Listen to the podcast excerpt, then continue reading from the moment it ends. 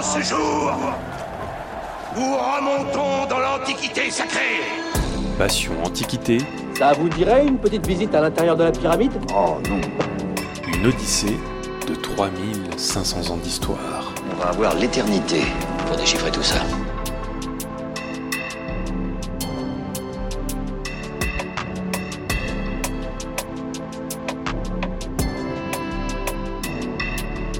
Quand on pense à l'Antiquité, on pense en général à Jules César, les pyramides d'Égypte et peut-être les philosophes grecs. Mais c'est aussi Sumer, l'âge de fer, les Araméens, enfin tout ce que l'histoire et l'archéologie nous permettent de connaître des anciennes civilisations. Habituellement, on fait commencer l'Antiquité avec l'invention de l'écriture vers 3300 avant notre ère et on finit à la fin de l'Empire romain d'Occident en 476. Mais vous le savez, les limites des périodes historiques sont toujours floues.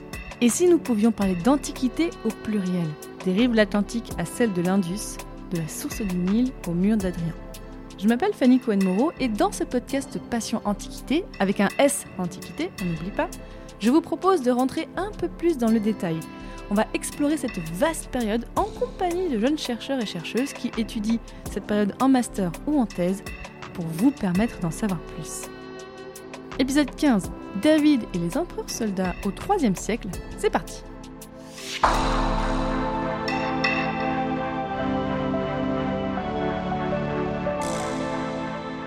Bonjour à toutes et à tous.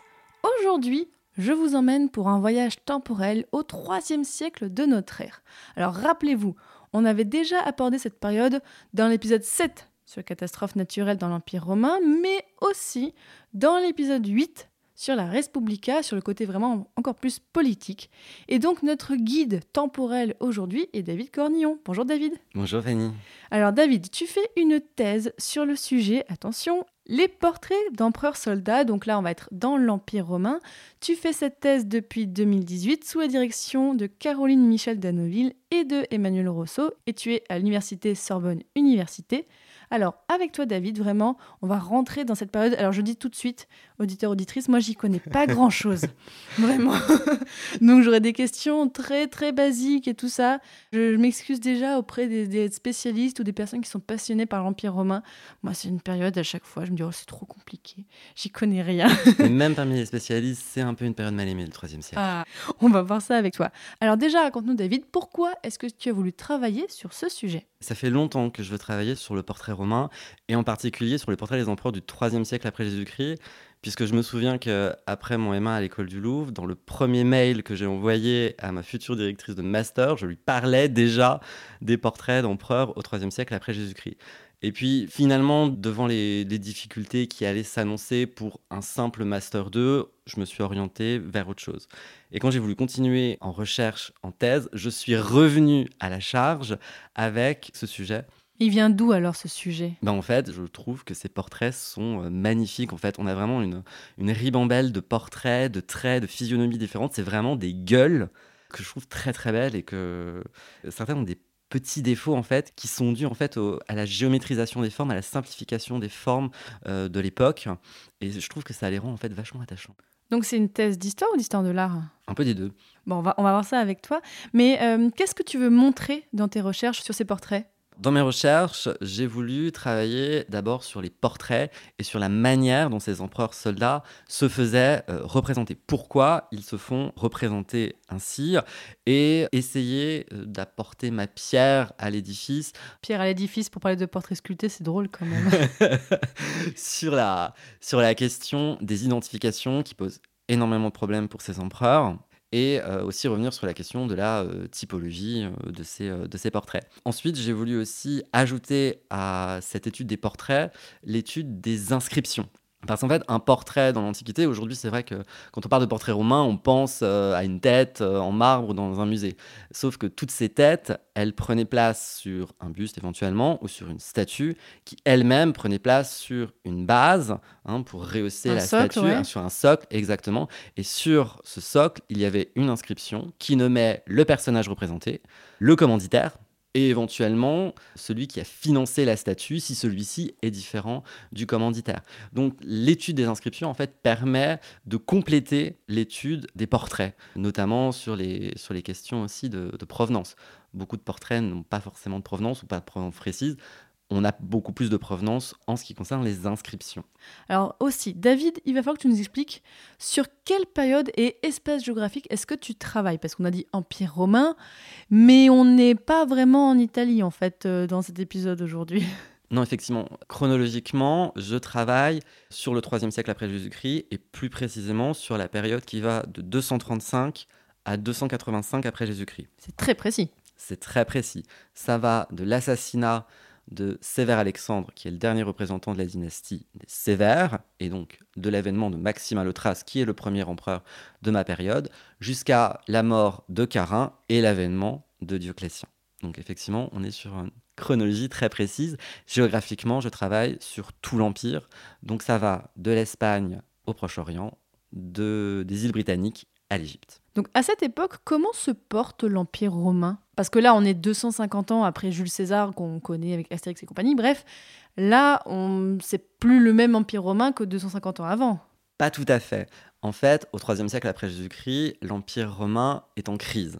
On a aussi parlé pour cette période de période de l'anarchie militaire. L'anarchie militaire, ah ouais. L'anarchie militaire, exactement, ce qui va avec du coup les empereurs, euh, avec les empereurs soldats. Donc l'Empire romain traverse une crise, mais en réalité, il vaudrait mieux parler de crise au pluriel. Il traverse plusieurs crises. On a une crise militaire, une crise politique, une crise économique, une crise démographique, une crise culturelle.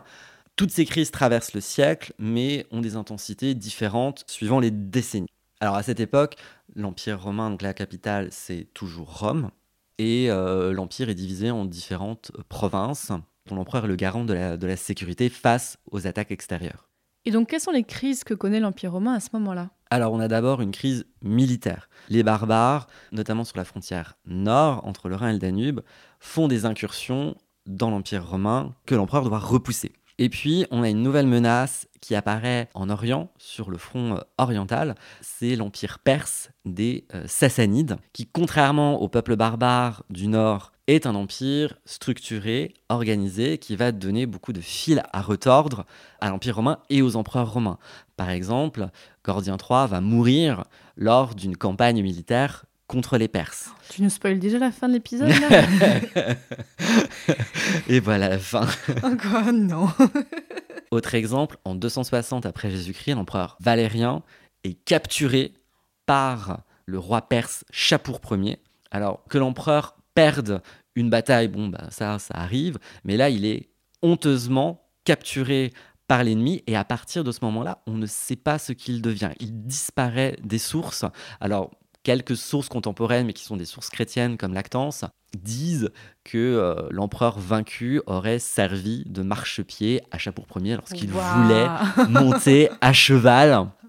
Mais en drama. réalité, il disparaît complètement des sources. Petite parenthèse, cette humiliation de Valérien, cette image de Valérien qui sert de marchepied à l'empereur Chapour, ça va avoir une certaine fortune dans l'histoire de l'art, puisqu'on en retrouve, on retrouve cette image en fait dans les manuscrits médiévaux. On retrouve cette, euh, cette image aussi dans euh, des peintures, euh, des peintures de la Renaissance, dans des projets pour des grands décors.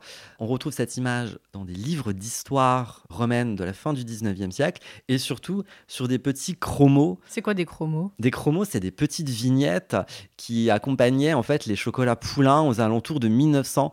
Ils profitaient de ces vignettes pour euh, parler un petit peu d'histoire et donc on a différentes Ah. séries sur l'histoire de Rome et parmi les épisodes retenus, on a cet épisode et euh, on appelle ça des chromos, ces petites images euh, trop choupies. euh. Et donc, on avait ce, cet empereur qui était, oui, servi de marchepied, mais on n'est même pas sûr. En fait, on n'est même pas sûr que cette source. anecdote soit, soit réelle, mais en tout cas, il disparaît complètement des sources et on ne sait pas en fait à quel moment est-ce qu'il à quel moment est-ce qu'il meurt. Alors, je veux bien qu'on revienne ensemble, David, sur la notion d'empereur-soldat, parce que dit comme ça, effectivement, quelle est la différence avec un empereur, on va dire, normal? Et je veux bien que tu reviennes aussi sur le contexte d'anarchie militaire. Qu'est-ce qui se passe à ce moment-là pour que les empereurs prennent ce titre d'empereur-soldat Alors, l'expression d'empereur soldat, elle n'est pas antique. Elle est utilisée par l'historiographie au 19e siècle. Alors, la première fois que c'est utilisé, c'est en 1830 par deux savants allemands.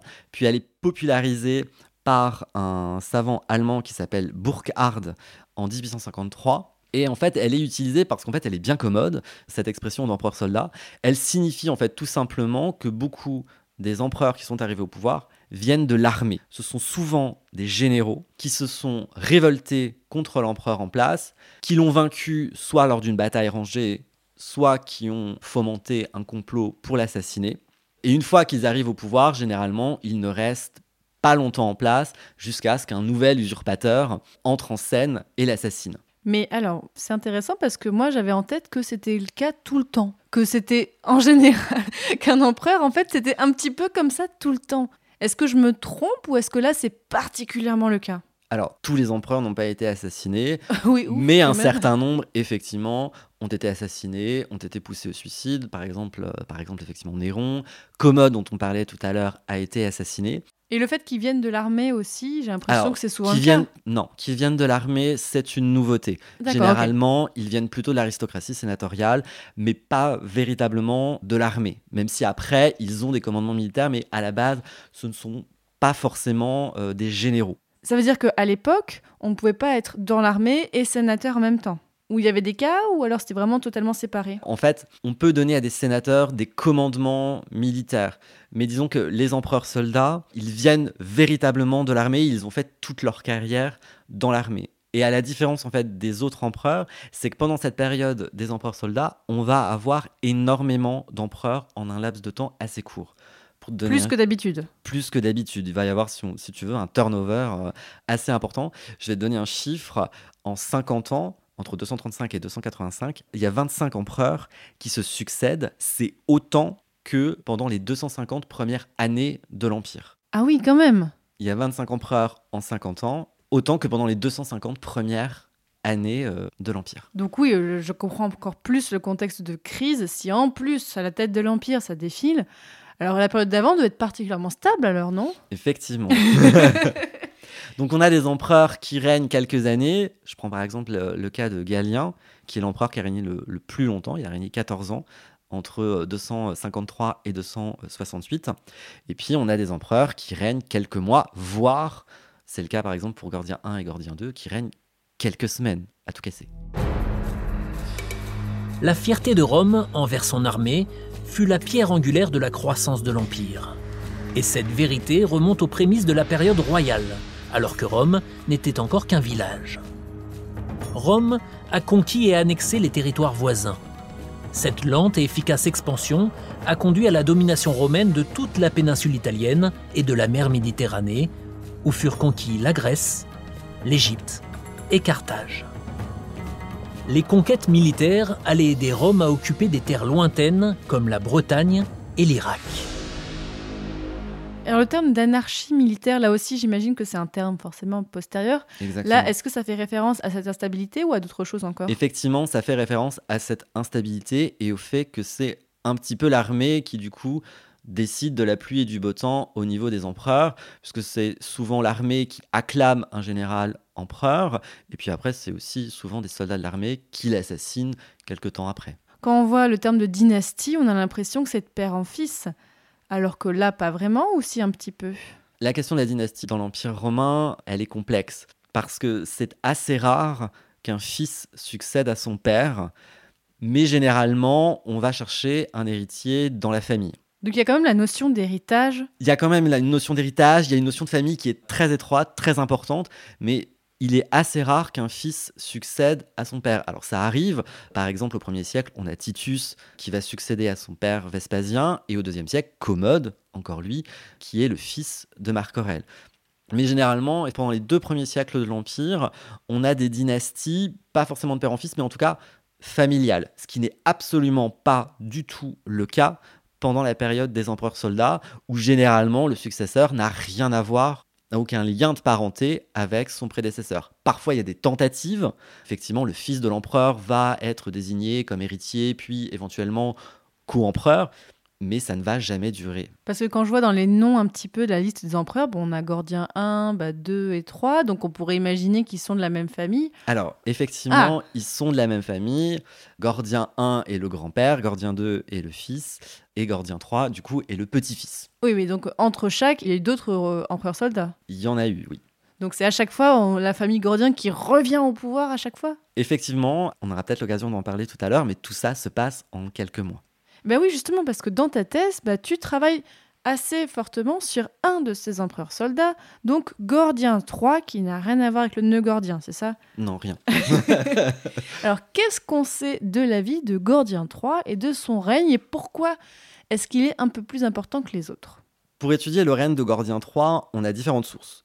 D'abord, on a des sources matérielles, on a les portraits, on a les monnaies, et grâce aux monnaies, on peut par exemple savoir qu'il y a eu une restauration du Colisée sous le règne de Gordien III.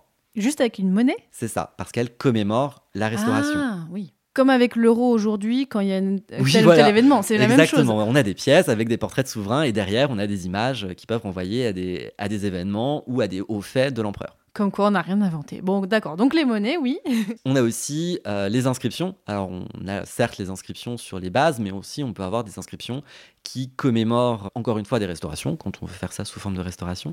Et pour Gordien III, on a même une inscription sassanide, ce qui est très rare et Donc assez exceptionnel. Exactement, d'un ennemi. Hein, Rappelle-toi, il est mort lors de cette campagne. Et en fait, cette inscription, elle narre les hauts faits du roi perse Chapour Ier, et notamment le fait qu'il a vaincu Gordien III. Donc on a même des sources qui sont extérieures à l'Empire romain, ce qui est assez rare. Oui, c'est même rare, enfin, en tout cas à cette époque-là, d'avoir deux points de vue différents sur un même événement, sur une même époque. C'est assez précieux. C'est très précieux, il n'y en a pas beaucoup. hein. Quand on voit que même sur l'époque médiévale, parfois, on a une source pour raconter, bah, quand on pense aux Mérovingiens et tout ça, on a très très peu de sources, en tout cas de façon textuelle, sur un événement. Là, c'est donc euh, effectivement précieux, même pour le troisième siècle en plus.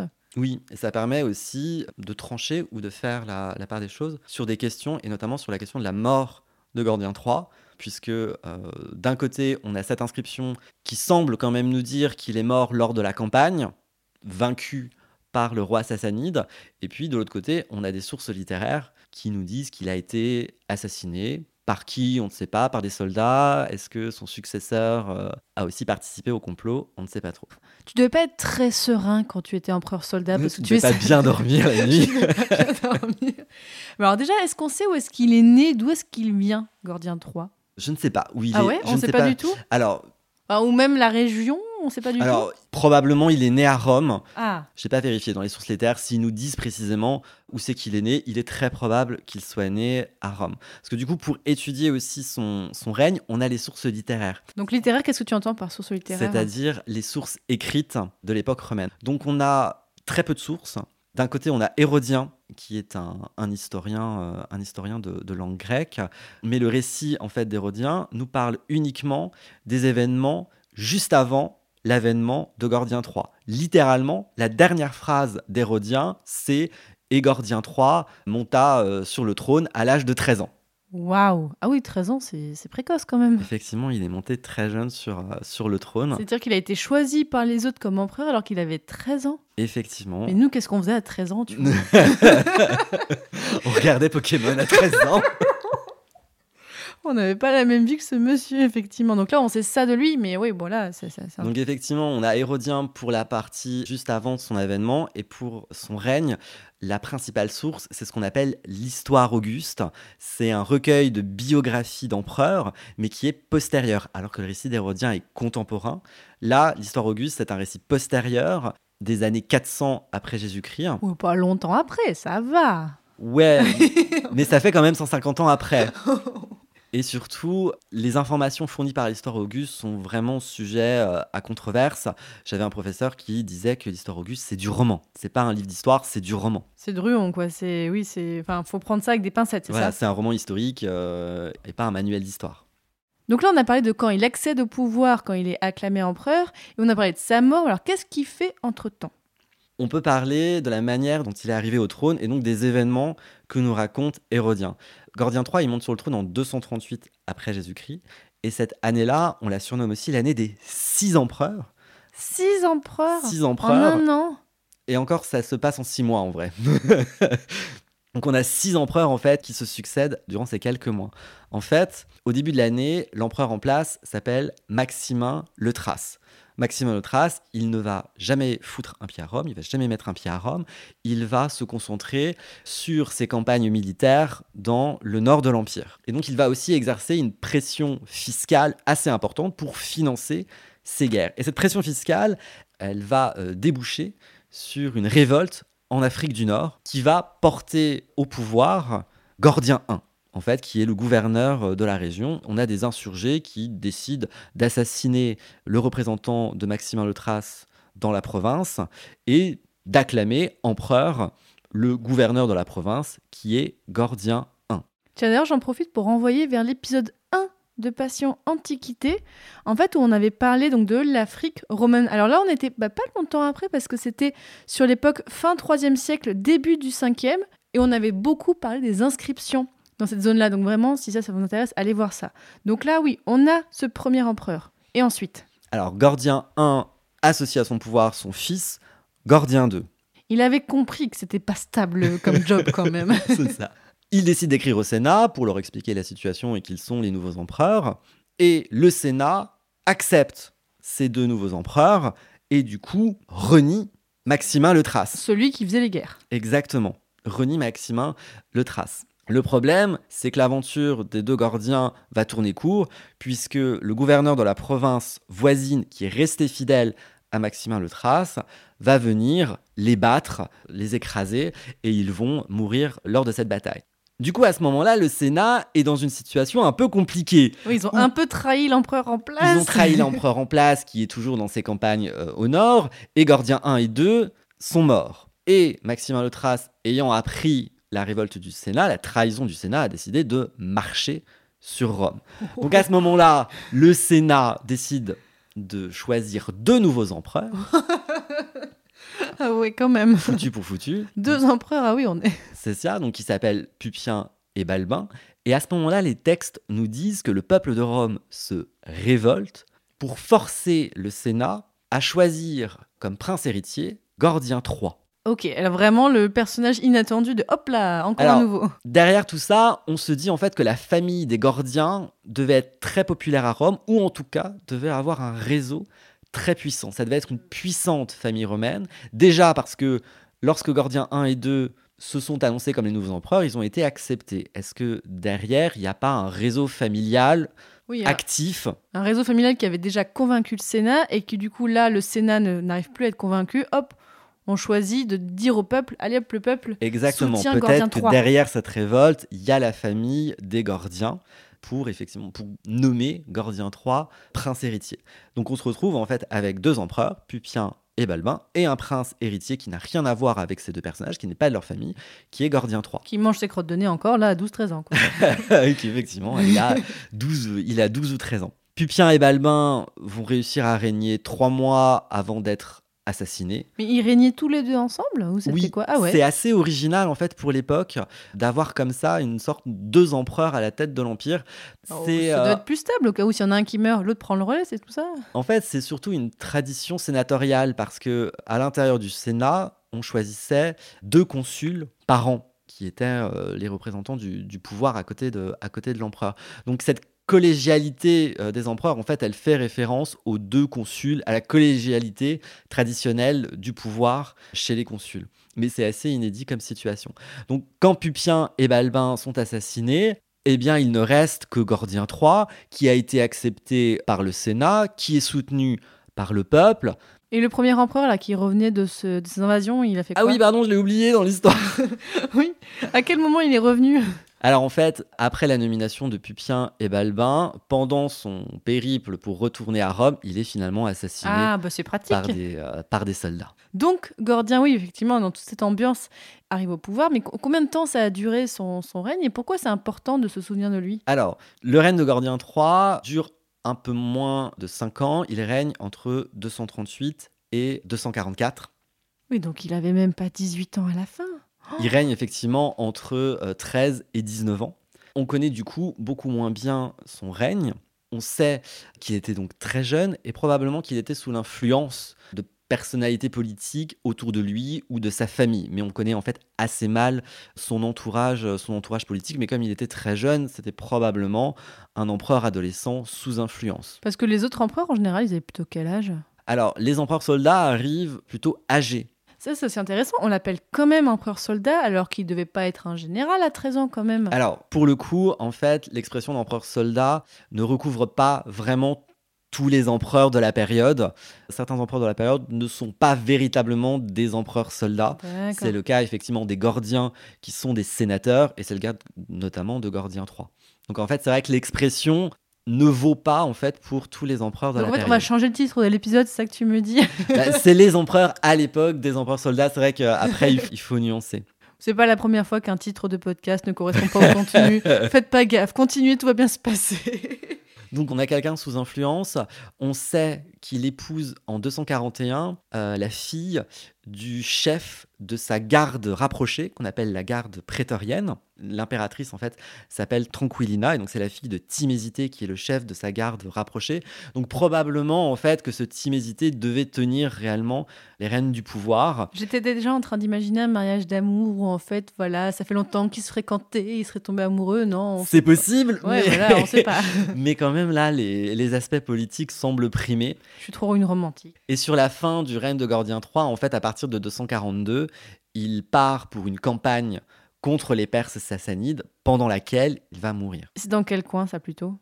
Il va euh, du côté euh, du Proche-Orient, donc il doit mourir euh, en, en Irak actuel, je pense à peu près. Ouais, donc il va vraiment très très loin. Là, on voit aussi bah, comment, à quel point l'Empire romain dominait toute la Méditerranée à ce niveau-là. Exactement, et à quel point aussi ça devait être un périple, puisqu'il part en 242 et il meurt là-bas en 244. Donc il faut deux ans pour aller jusqu'à là-bas. Ah oui, et du coup, pourquoi est-ce qu'il est important au final? Eh ben en fait, il l'est pas tant que ça. Euh, tu es en train de me dire que le- la personne principale sur qui tu fais ta thèse n'est pas si intéressante que ça? Bah, politiquement, il n'est pas très important. Comme je l'ai dit, c'est un Mhm. empereur adolescent qui ne doit pas avoir la réalité du pouvoir. Mais dans ma thèse, c'est l'empereur dont j'ai le plus de portraits. Ah, bah justement. C'est ça qui est extraordinaire, c'est-à-dire que cet empereur qui est juste un empereur adolescent, qui a régné euh, quelques années, euh, à peu près 5 ans, et ben au final c'est l'empereur dont j'ai le plus de portraits. J'ai euh, 30 portraits de Gordien III, j'ai près de 80 inscriptions, alors que pour des empereurs qui ont régné plus longtemps, comme Galien, donc qui est le, celui qui a régné le, le plus longtemps, qui a régné 14 ans, j'ai une quinzaine de portraits et une quarantaine d'inscriptions. Et c'est un, un phénomène que je ne saurais pas expliquer, qu'on ne sait pas expliquer. Alors, est-ce que c'est juste les hasards de la conservation ou est-ce que c'était un empereur particulièrement populaire? Oui, ça se trouve, il y en avait beaucoup plus pour Galien, mais en fait, juste on les a pas conservés, ils ont été détruits. Exactement, c'est peut-être juste les hasards de la conservation qui fait qu'on a euh, conservé euh, beaucoup de portraits de Gordien III. Et c'est pareil pour l'impératrice, pour Tranquillina. On a 10 portraits de Tranquillina et c'est l'impératrice de la période pour laquelle on a le plus de portraits. Alors là, je, je me permets une hypothèse, mais en fait, est-ce que c'est possible que vu que cette famille régnait sur l'Empire romain à travers Gordien III et voulait montrer à quel point il était important, et là, le fait de beaucoup se représenter, est-ce que ce serait pas une façon pour lui d'affirmer son pouvoir? Je vais un petit peu loin, mais juste là, euh, ça me dit bien Alors, comme ça.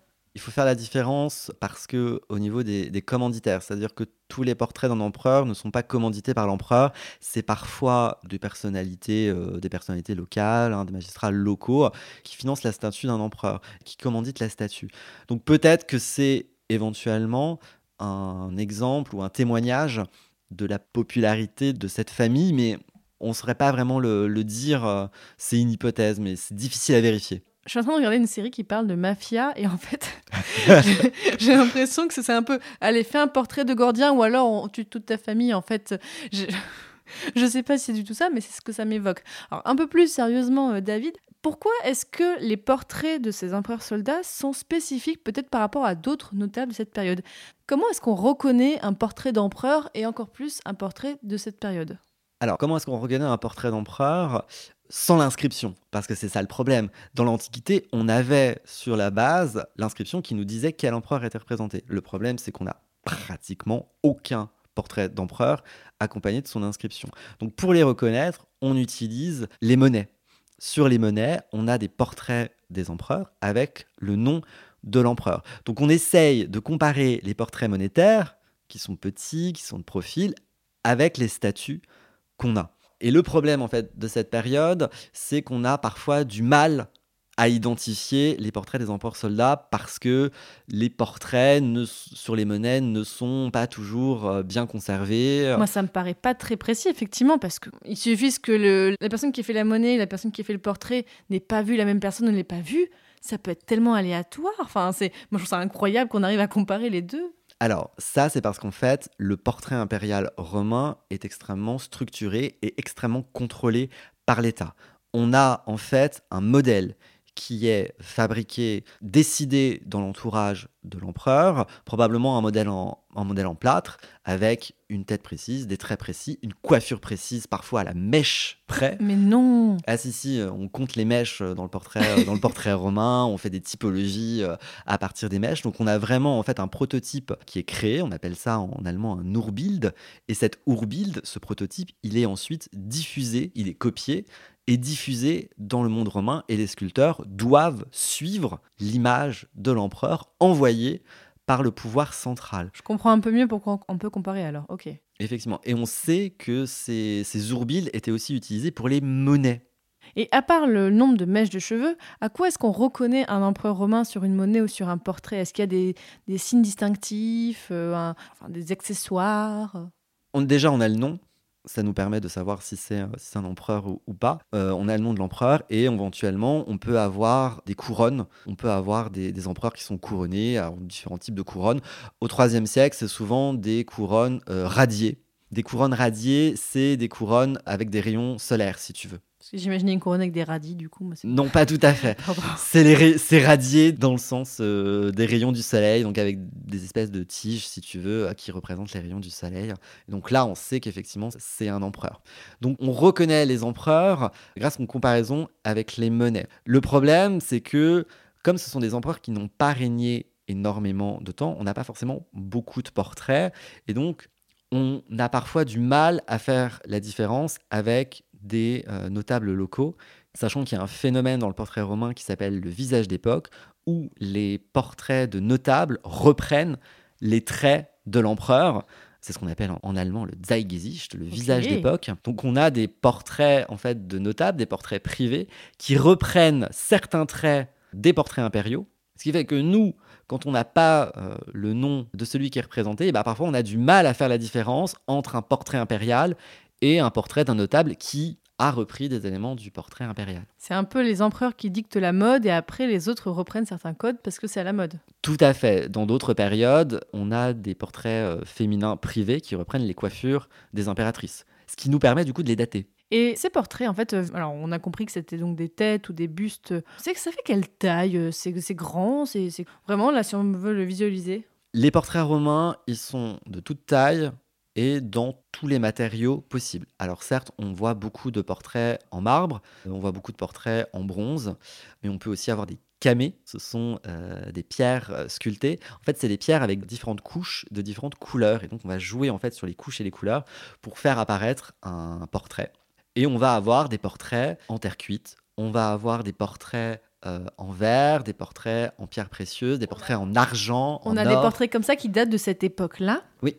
Oh, mais c'est génial que ça ait été conservé jusqu'à présent. Alors parce que je me dis effectivement en marbre, en bronze, bon là il faut y aller quand même pour les détruire, mais le verre, tout ça c'est quand même vachement plus fragile.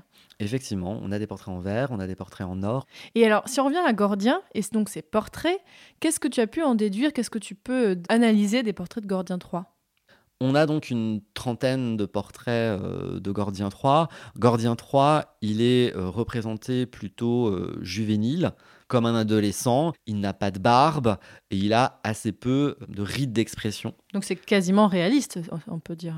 Effectivement, on a des portraits qui sont extrêmement réalistes, notamment dans, dans le travail du marbre, dans la manière de représenter, de représenter les chairs. Mais on se rend compte que sur certains portraits, on a quelques rides d'expression qui apparaissent, notamment au niveau des yeux. On a les deux rides du lion qui apparaissent. Et donc, en fait, on pense qu'à un moment, on a voulu un petit peu vieillir artificiellement l'image de Gordien III, qui restait quand même un, un adolescent, pour lui donner un petit peu plus de légitimité, un petit peu plus de force, probablement avant de partir dans cette campagne militaire contre les Perses. On a notamment, par exemple, un portrait euh, au musée du Louvre de Gordien III, qui est probablement le portrait le plus beau du IIIe siècle après Ah Jésus-Christ. Oh, tu t'engages quand même. Ouais, hein. là, je m'engage euh, carrément. Ça représente Gordien III en cuirasse militaire. Waouh. Donc on a une différence, on a un contraste entre ce visage juvénile sans barbe et un torse en cuirasse militaire extrêmement, euh, extrêmement viril. Et on a aussi donc ces quelques rides d'expression, et notamment ces rides du lion, qui sont probablement là pour donner à Gordien une image plus vieille, plus virile, plus mature, avant de partir en campagne contre les, euh, contre les Perses. Je mettrai la photo sur le site du podcast. Alors, David, justement, tu as dit effectivement qu'on peut en voir au Louvre. Est-ce qu'il y a d'autres portraits qu'on peut voir comme ça dans des musées en France? Alors effectivement, on peut en voir euh, au Louvre. Euh, on a des portraits de Gordien III euh, au Louvre. On a des por- Ils sont faciles à trouver ou faut aller un peu au fond des salles? Alors le problème, c'est que les salles romaines en ce moment sont fermées. Donc, au moment où on enregistre, on enregistre ce podcast bah, début 2023. Donc, pour l'instant, c'est fermé. C'est fermé et ça sera fermé euh, encore quelques, quelques mois, voire encore quelques années. Ils sont en train de restaurer les, les salles parce qu'en fait, les salles, euh, les salles romaines, c'est les anciens appartements d'Anne d'Autriche. Donc, ils sont en train de restaurer les salles et de refaire entièrement le, le parcours. Donc, au musée du Louvre, il y en a, mais ils ne sont pas visibles. En dehors du musée du Louvre, on a un portrait de Gordien III à la BNF Mais lui, il est visible? Qui n'est pas visible. Bah oui, voilà. Donc, on peut le trouver sur le site de la BNF Internet, mais pas en vrai, oui. C'est ça. En fait, il n'a pas été retenu dans, le, dans la muséographie des salles de la BNF qui viennent en plus de rouvrir. Néanmoins, à la BNF, on peut voir un camé sassanide où on voit le roi, Chapour Ier, faire prisonnier Valérien. Comme je te disais tout à l'heure, en 260, c'est un tout petit camé, mais on voit le roi Chapour Ier tenir par le bras l'empereur romain.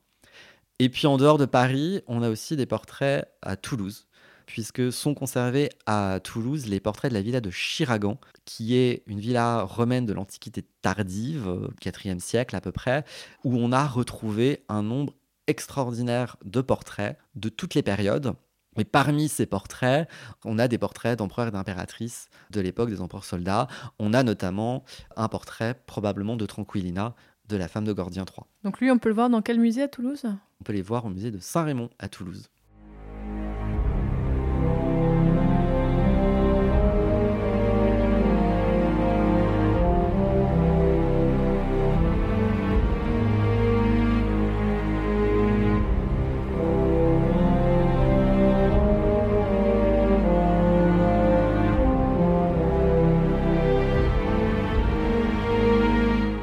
David, on a parlé de beaucoup de choses jusqu'à présent, mais il y a une question, je sais que c'est toujours un petit peu compliqué de la poser aux doctorants. Je la pose quand même en toute bienveillance. Comment se passe ta thèse? Bah écoute, ça avance, mais ça avance, euh, ça avance lentement, mais ça avance. Pourquoi ça avance lentement? Ça avance lentement parce que comme je n'ai pas de financement, je suis obligé de travailler à côté, je donne des cours à côté. Des Donc, cours de quoi? Je donne des cours d'art romain euh, à côté, à la Sorbonne et à l'école du Louvre.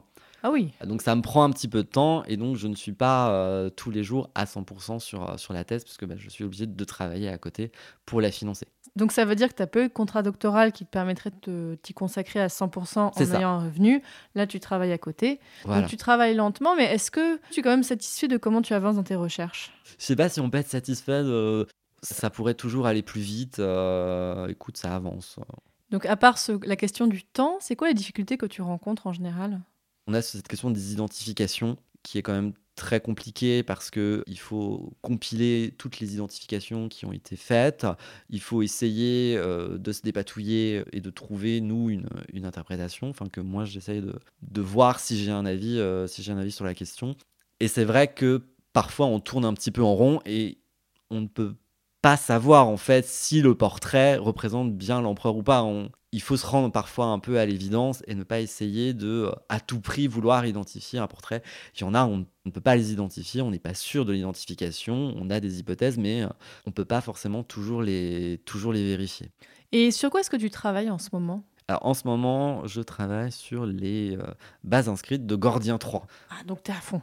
Ah ouais, en ce moment, je suis à fond sur, euh, sur Gordien 3, donc il faut euh, les compiler, il faut faire des cartes pour voir euh, d'où est-ce qu'elles proviennent en majorité, euh, et puis euh, essayer de les dater. Pour finir, David, c'est un petit peu la question rituelle dans mes podcasts. Est-ce que tu aurais des conseils pour des personnes qui voudraient étudier donc cette période, le 3 siècle, ou euh, même est-ce que tu aurais éventuellement des idées de sujets qui mériterait d'être un peu plus étudié le troisième siècle, c'est un siècle vraiment passionnant parce que c'est vraiment un siècle tournant entre la haute antiquité euh, païenne et l'antiquité tardive chrétienne. Donc c'est vraiment euh, un moment de mutation entre ces deux périodes. Donc c'est vraiment un siècle passionnant. Par contre, effectivement, c'est un siècle peut-être plus difficile à étudier parce que justement les sources littéraires sont moins nombreuses, parce qu'elles sont plus sujets à caution. Mais il faut, euh, je dirais, accepter, euh, accepter ces limites pour pouvoir s'épanouir dans ce siècle-là. En ce qui concerne des sujets, on peut s'orienter vers les portraits privés, justement vers ces questions de visage d'époque donc de la reprise d'éléments des portraits impériaux dans les portraits privés. Ça a été un petit peu fait pour les portraits dans la période précédente, mais ça a beaucoup moins été fait pour cette période. Donc je pense qu'il y a des choses, euh, des choses à faire de ce côté-là. Après, effectivement, on ne pourra pratiquement jamais identifier euh, ces personnalités privées, ces portraits privés. Donc ça, là, ça ne sert vraiment à rien de, d'essayer de trouver des, noms à tout prix. Mais euh, il y a probablement des choses à faire du côté iconographique pour voir les rapports entre le portrait privé et le portrait impérial au IIIe siècle. Le message est lancé.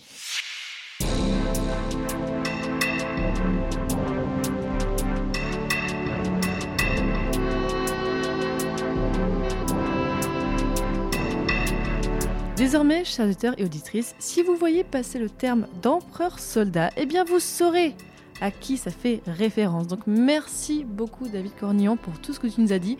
Bon courage pour la suite et la longue suite de ta thèse d'après ce que j'ai compris. J'espère que ça ira. Merci. Auditeurs, auditrices, vous le savez comme d'habitude, eh bien il y aura sur le site, alors c'est passionmédiviste.fr, il y a un onglet Passion Antiquité. Je vous mettrai un article pour en savoir plus sur le sujet du jour. On vous mettra des photos de tous ces portraits pour voir à quoi ressemblait Gordien 3. Hein, maintenant vous saurez. Et donc si cette période vous intéresse, eh bien je vous renvoie donc l'épisode 1, je vous l'ai dit, donc sur les cités africaines où on parlait beaucoup des inscriptions, de comment on peut étudier aussi ces inscriptions. Je vous renvoie vers l'épisode 7 avec Nassimo sur les catastrophes naturelles dans l'Empire romain et l'épisode 8 sur Noémie et le concept de res publica à Rome. Là on était vraiment sur le côté très politique.